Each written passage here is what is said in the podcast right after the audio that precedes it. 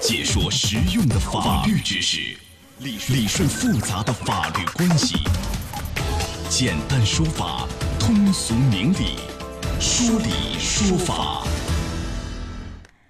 好，接下来我们进入到法治在线的说理说法，我是主持人高爽，继续在直播室向您问好。啊，这两天有个新闻引发关注，老伴儿去世了，留下存款三十万，不知道密码，难以继承。九十五岁高龄的老汉呢，把银行给告了。那遇到这个事儿，到底应该怎么办？你不知道密码，怎么样能把钱取出来？如何来继承？啊，今天我们来关注这个事儿，邀请到的嘉宾是顾晓宁律师，顾律师您好。哎，听众朋友好，主持人您好，欢迎您做客节目。哎，谢谢。好，我们首先来看这个案例啊，您给分析一下。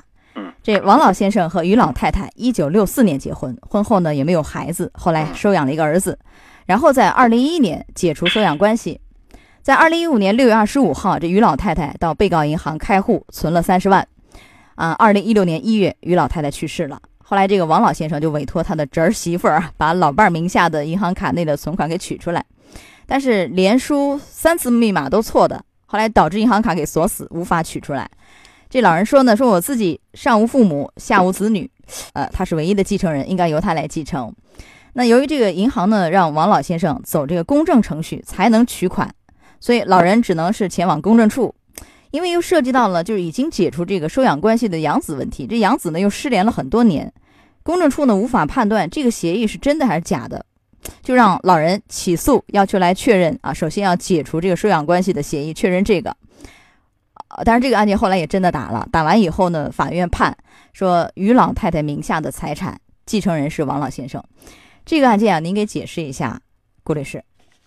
好的，因为那么对于银行的规定来说，在储户如果说去世以后呢，继承人是可以持相关的这个公证机关出具的相关证书到网点这个取钱的。如果说对继承权有争议的呢，那么网点就需要相关的法院的判决书了。那么对于这样的一个老人，其实一般来说啊，银行是照顾有绿色通道的。然后呢，如果说五千元以下的小额取款呢，如果王老先生能够直接输出密码的话，可以不用办理公证，直接取款。但是对于金额较大的这么一个存款呢，是应当要持有公证书或者判决书。也就是说，银行它这个规定是符合法律规定的，符合法律规定。呃，对，银行拒绝为这个王老先生就取款，你必须要有公证或者是法院判决，这个是完全符合法律规定的，是吧？是的。嗯，对。哦，所以法院这么判，好，确实要走一个公证，或者说你就起诉也是可以，两个渠道。但如果你不知道密码，你首先公证嘛。公证的话，这个好像据说办起来很复杂，要提交一系列材料，是不是？有哪一些？对，因为我们申办公证的要提交，比如说继承人的亲属关系证明啊等等的，就要求符合所有的这种合法的继承人的这样的一个继承人都要到场。哎，呃，亲属关系证明包括去世的父母、配偶、子女的情况，涉及财产的凭证，比如存单、有价证券，还有他这个死亡证明等等。还要持什么身份证、户口本是吧？你讲一下。对对，因因为银行它是出于防范这个存款被冒领、保护储户财产安全的考虑，那么这个时候他要求出示这样的公证书。如果办不了公证书，这笔钱就一直暂时就只能在银行存着。所以以前我们讲过这个问题，有一些人因为认为公证很难办，费用很高，或者所有人都要到场嘛，是吧？很难做到。有的在国外的，有的来不了的。算一下，可能存款没多少，就这个遗产没多少，但是由此下来产生的所有的费用奔波会花费很大，最后可能就放弃了啊，有不少这样的案例。有不少。对，呃，有人认为说这个继承法里有规定说，因为这个继承法并没有强制必须要进行公证，是吧？后来我记得在去年吧，前年也有规定，未必说一定要公证。嗯。但是呢，银行呢要你提供一些材料也是对的，他来验证嘛，防止给人冒领，对吧？对。嗯，那是否应该在这个问题上就可以有更细化的一些规定？你怎么看？是的，就如果今后是碰到一些特殊情况，或者像刚才咱们所说的，如果确实因为工程费用太高，或者他他他放弃了，他经常出现这种放弃情况，那么我们也觉得银行也应该在这上面可以来适当的来考虑制作一些比较变通的方案，或者说更加绿色的通道。是，哎，我也同意您的观点。嗯，对，是的。好。那还有一个问题要和您探讨一下。以前我们讲过，因为这个就是家人去世，特别是突然去世，不知道密码很难取款这事儿，我们讲了好几回。放弃以后，钱放你银行，你实际上就是占有和使用，有点相当于是不当得利。按理说，就是这个钱，银行也说这是休眠状态，但是你休眠状态要休眠多少年？如果一直没人领，这钱是你银行占了，还是说应该是作为一个无主物？按理说应该是上缴国库吧？这个有没有规定这个问题？有规定，这个如果休眠超过一定的时间，银行就有责任向法院提醒认定为无主财产，上交国库。那这个时限是多长呢？有说法没有呢？这个目前的时间根据各各这样的情况，有可能规定不同。目前我没有了解到有非常强制性一定的规定是大概多长时间。嗯嗯，所以这个问题其实还是应该细化的。是的，对不对？那么多人没人取的，最后这个钱会不会成了银行的？这是一个问题，因为这个不符合法律规定，是不是？是的，因为这里面有法律问题的，因为就是说。包括咱们刚才说的，怎样判断休眠存款是不是无主财产？因为银行它要申请的话是无主财产，但是实际上这笔存款不是无主财产啊。就是我个个人认为，如果说这笔存款有储户，他比如说他费用过高、手续过高，他放弃了，实际上他是属于有主的。对于这样的规定呢，我觉得今后的话，我想银行也会在这方面经过一些更好的这样的一个探讨或者设置。那么对无主财产的这种认定呢，我们认为一般是一定要通过法院的这么一个依法的审理和判决。那么当然。也不会由行政机关或者商业银行自己认定的方式处理，是他不能既当裁判员又当运动员，对不对？这个还是应该有规定来认定一下。是的啊，应该是因为这个也是呼吁了好多年的，希望就这个问题能明确。好，这是一个我们讲了一下法律规定，接下来我们详细讲一下，就给大家支一支招，遇到类似问题分别怎么处理。如果说家人突然去世，然后你知道密码的，好，这个怎么办？我知道有存折，但我不知道密码的又怎么办？或者说，我根本就不知道他是否有存折，是否有卡，是否留有遗产，是否有钱存哪个银行，我一概不知。这个有没有办法？包括我在网上的有一些理财产品，我买的一些网上的一些有投资性的都有收益的，甚至是我在网上，比如微信里啊、QQ 里账户里的钱，是吧？嗯，这个有没有一些可取的方法？咱一个一个来。如果说我知道密码和账户。那这个就方便了吧？您给讲一下。如果知道和密码账户的话，包括能找到去世亲人的银行卡存折等等的话啊，那么这应当是我们觉得最理想的状态。那么家人直接拿着银行卡去取钱就可以了。那么存折会麻烦一点啊。一般来说，不超过五万有密码可以直接取；超过五万的话，需要代理人和被代理人的身份证，也就是嗯亲人的身份证和代理人的身份证。那么，那那如果这样人已经去世了，你身份证已经注销了没有了？那我拿死亡证明还是拿？因为如果后发现后后去取款的话啊，如果这样的话，那你这个要拿一些什么证据吗？就是一些材料吗？如般我们建议是一定要尽早啊，就是在这个身份证还目前还在的时候啊，那么这时候会最方便的。如果后续要的话，那可能会手续比较麻烦一点，要写死亡证明或者户籍证明等等的，或者户口本也可以。那么如果是网络网络平台理财产品，网络的话相对来说可能会。更加方便一些，便捷也好。如果这位去世的亲人在理财平台上，他有这样的账号和密码，那么大家家人都知晓的话，理财产品到期以后直接转走就好，非常方便。啊，有账号密码直接就转，不需要其他一些什么手续。是的，证件啊。是的，嗯。好，这个是知道密码和账户最方便。如果说我不知道密码，但是我知道，哎，他在哪个银行有存款或者有存折，但我不知道密码，就这类怎么办？对，不知道密码确实是。就像我们前面那个王老先生那个案例是吧？对对对，也有相对来说比较麻烦的一些情况。那么最快捷的方法，也就是咱们新的这个民事诉讼法中调解协议的效力这个待确认啊，特别程序为切入点，就是我们第一顺位的继承人自行协商，就是达成个调解协议，然后确定其中一个人为银行存款的继承人，其他的继承人呢放弃继承权，以此呢向法院申请调解协议有效。那么法院出具了法律效力的这么一个裁判文书以后呢，被确定人那个人呢可以。凭这个法律文书到银行前去取款，存款取出来。呃，是这样，就是他们几个协商，几个继承人协商，协商完了以后达成一个调解协议，私下里写一个调解协议，确定有其中一个人继承，其他人放弃。然后这个我是是拿着这个到法院起诉，向法院申起诉是吧？对，有一个这个程序，就是申请确认调解协议有效，确认调解协议有效，而不是打一场官司是吧？不是打一场官司，这是一个特别程序啊。然后完了以后，我能私下里把钱拿回来再分吗？可以的，可以了啊，只要不违反法律规定就可以啊。那能不能这样？因为比如说好几个继承人，我有点担心，是我们为了把这个钱取出来，因为这个方法方便可行，对吧？不费事儿。嗯。那我们就写了这样一个协议，然后又到法院确认它有效啊。那其他人担心了，万一真的因为法院确认嘛，就只有他继承，其他人就放弃，会不会那个人就拿了钱不给我们？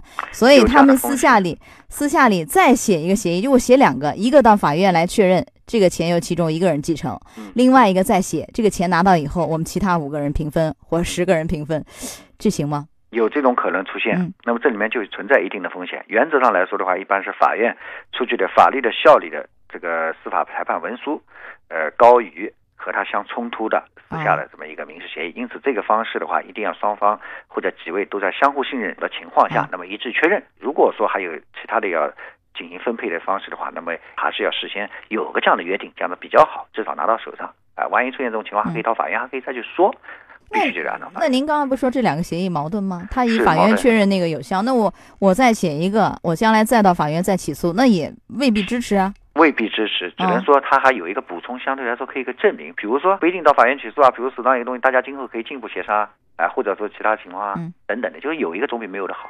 啊，这是这是一个方法嗯啊，还有一个我们达成一个协议，也是这样，前面都一样，达成一个协议，由其中一个人继承，其他人放弃，也可以拿这个去公证一下吧，公证也可以吧？是的，啊，还有一个呢，就是家人可以到公证处申办这个继承权证明书，领取这个存款，在没有密码的啊情况下。他这个继承权公证书实际上就是就是做一个公证，银行让你做的就公证。哎，就是我们刚才一开始说的，啊讲的那个公证求继承人哎提供公证处出具的相关公证。那他这个公证的内容就是什么呢？就是其中一个人继承，其他人放弃，或者说他是唯一的继承人，就大概是这个含义。对，啊是是的，就是至少证明他有继承权，或者说他他是唯一的证明，或者等等的，这是一个方法。或者其他人放弃也可以。好，对，还有一互联网平台理财，对。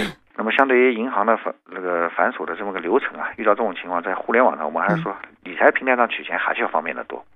若是不知道去世的亲人投资哪个互联网平台呢，那么也不要紧，呃，因为如今的互联网平台基本上都有手机 APP，找到去世亲人的手机，看看装了哪一些理财 APP，然后呢逐个打开，查询里面有没有理财交易啊，然后等到理财产品到期以后呢，直接把钱转出来就可以。我知道他在某一个平台有理财产品，但是我不知道他的登录密码什么的，因为我们现在讲的是我知道你在哪儿有钱，但我不知道你的密码。那你像这类的，我怎么去重置重置它的？身份证，一般来说啊，A P P 手机的话会有这个身份证和手机可以来重置密码，就是你符啊合它的规定的话，你可以尝试的来重置密码。试一下，用他的身份证和手机这两个满足就可以重设密码，对可以然后去把这个钱拿出来，是吧？对对对，好，这是一个啊，这相对还好一些。如果说亲人去世以后，我不知道他是否有遗产，存在哪个银行，他有没有存折，有没有卡，我都不知道。这个情况很麻烦。那密码就更不知道了，就是他也许会有，我我判断可能会有啊，但是也可能会没有，这个怎么办？有没有方法？这个情况我觉得是最麻烦的一个情况。那么对于家人来说的话，比较棘手。嗯，当然呢，拿到来遗产也还是有可能的。呃，比如说可以以继承权纠纷为由，由任何一位继承人到法院起诉其他继承人，法院立案以后，申请法院调查被继承人银行的这个财产。因为现在的话，银行相对来说，呃，联网啊、信息啊都是非常完善的。当然呢，这个值得注意的是，在现实生活当中啊，如果亲人去世以后，家人对其存没存钱，呃，理财产品真的是一无所知的话呢，有很多情况钱真的有时候是很难打出来，因为很多情况不一定会去起诉啊。那这个方式可行吗？就是我大概怀疑或判断他可能会会有一些存款，但我不知道在哪个银行，然后我就把其他的所有的继承人或者其中一位吧。和我，比如我们两个同意第一顺序继承人，我把他给告了，告了，然后请银行呃，请法院来查一下这个这个去世这个人名下有没有一些所有的银行什么理财产品网上的，他都能给你查到吗？这个似乎我觉得也海底捞针的感觉。有可能会漏查，因为尤其现在的各种银行，银行相关比较多。当然了，银行的话，嗯比如说一些其他的一些机构不一定会联网的啊，或者一些财产，所以说这种情况确实有存在漏查。但是呢，这个呢也是一种方法，也就用这个方法可以，咱们可以去想办法去试着去嗯查到。这可能是唯一的一个可以行的方法了，是吧？是的可能去试一试啊。嗯，好，说到这儿，我们稍事休息一下，马上回来。好的。法治在线正在直播，高爽制作主持。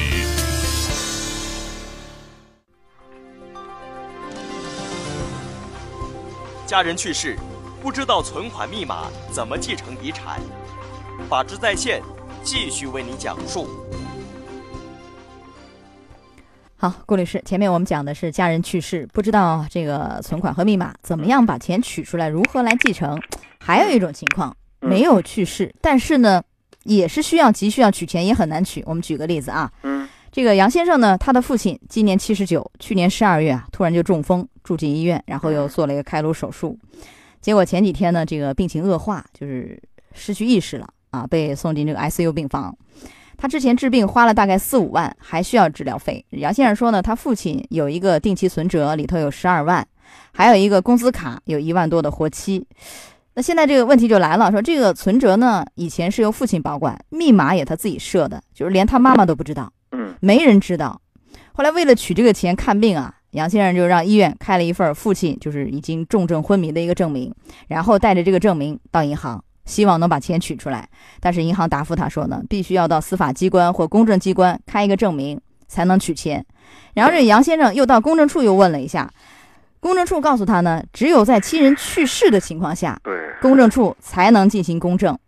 像他父亲这种昏迷不醒的情况，公证处是没有办法公证，所以等于是绕了一大圈儿，问题无法解决。他这边急等着救命钱，那你像这样的问题怎么办？因为人是没有去世。公证呢做不了，公证做不了。那你这个钱，因为他好像有点堵在这儿了，是吧？来回就在这绕，这个问题怎么解决？其实这一块的话，应当我们觉得银行应当协助相关人员进行这个取款的。实际上呢，因为在比如说民法总则二十一条、二十八条和二十三条，都是对无民事行为能力人，他不能辨认自己的行为能力，或者像这个出现了这样的情况的话，一般呢由这个法定代理人实施这个民事行为能力。法定代理人实施，我实施他的所有民事行为，我就可以带他来取款。那么包括第二十八条当中的这个无民事行为能力和限制行为能力，那么有监护能力的人作为监护人也可以，杨婆婆也可以担任这个杨先生的这个监护人。这这这三条法律都非常明确的规定，就是它是可以的。那么呢，但是呢，在银行的可能一些工作人员呢，对法律的理解呢，当然来说不一定完全专业。第二个呢，可能也会出现害怕承担一些责任。那么呢，呃，因此呢，像这样的一个情况下呢，如果说银行不配合的话，一般当事人可能会选择向法院提起诉讼，这个申请一个这个先予执行。法院对这样的情况可以裁定先予执行。那么当然呢，我个人认为的话，银行呢也可以在这个里面具体再做出一些相关的操作指引啊，更好的那个这个来处理相关的这样的一个事务。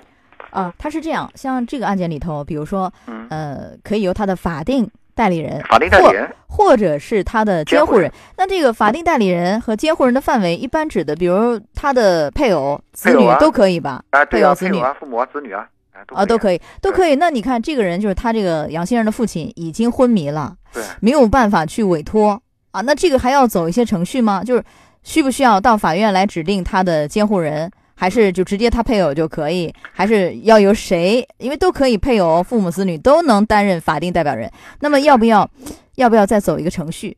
银行呢，可能他会讲这个要由司法机关或者公证机构开具相关的证明。我认为他讲的可能就是想证明，就是他没有民事行为能力。那么呢，这个时候再由他的监护人或者他的法定代理人来办理。当然，这个也是符合法律规定的。所以呢，可能向相关的司法机关或者请求确认他无民事行为能力啊，啊，这个也是可以的。对，要走个程序，是的，确认一下无民事行为能力，然后或者说他的监护人是谁，对吧？法定的这个代表人呃代理人是谁？对，呃，或者您说另外就向法院起诉，要求先予执行也是可以，先予执行一部分啊，这个裁定先予执行一部分啊。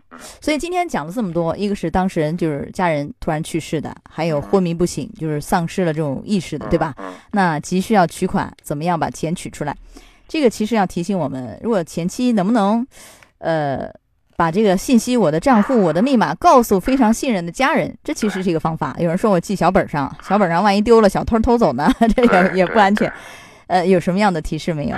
对我们觉得，就咱们首先要确保银行账户安全的前提下啊，我如果说将自己的基本的财产的状况告诉值得信赖的这么一个家人，比较详细点当然更好。如果说不愿意讲详细，最起码要把哪哪些银行或者有哪些就大概的一些情况说一下，那么也比什么都不知道要好得多。还有一点呢，呃，严老年这个排除这样的一个守旧观念啊，可以在生前立好相关的一个公证的遗嘱。那么这不仅仅是对自己的遗产的一个交代，也是免除了这个以后的话遗产可能会给亲人带来很多一些不必要的一些麻烦嘛。那你公证遗嘱像遗嘱这类的，比如说我的呃存款在哪个银行，对吧？哪一家？我的房产在什么地方？特别像存款就。遗嘱这类的不用写密码，就我写一下我的我的银行钱存哪多少钱，一百万五十万，我这个钱是留给谁，或者是属于我遗产，或者是给谁，或者是怎么样，这个都是可以的，就可以了。嗯，好，说到这儿，结束我们的说理说法。法治在线，高爽制作主持，节目收听时间：首播 AM 七零二。江苏新闻综合广播十六点到十七点，复播 FM 九十三点七江苏新闻广播二十二点三十到二十三点，次日两点到三点。想咨询法律问题和主持人高爽互动，请下载大蓝鲸 APP 到高爽的朋友圈。节目微信公众号：江苏台法治在线。网络收听方式：江苏广播网三 w 点 VOGS 点 cn。智能手机下载大蓝鲸 APP，或者蜻蜓软件搜索江苏新闻综合广播法治在线，可随时收听。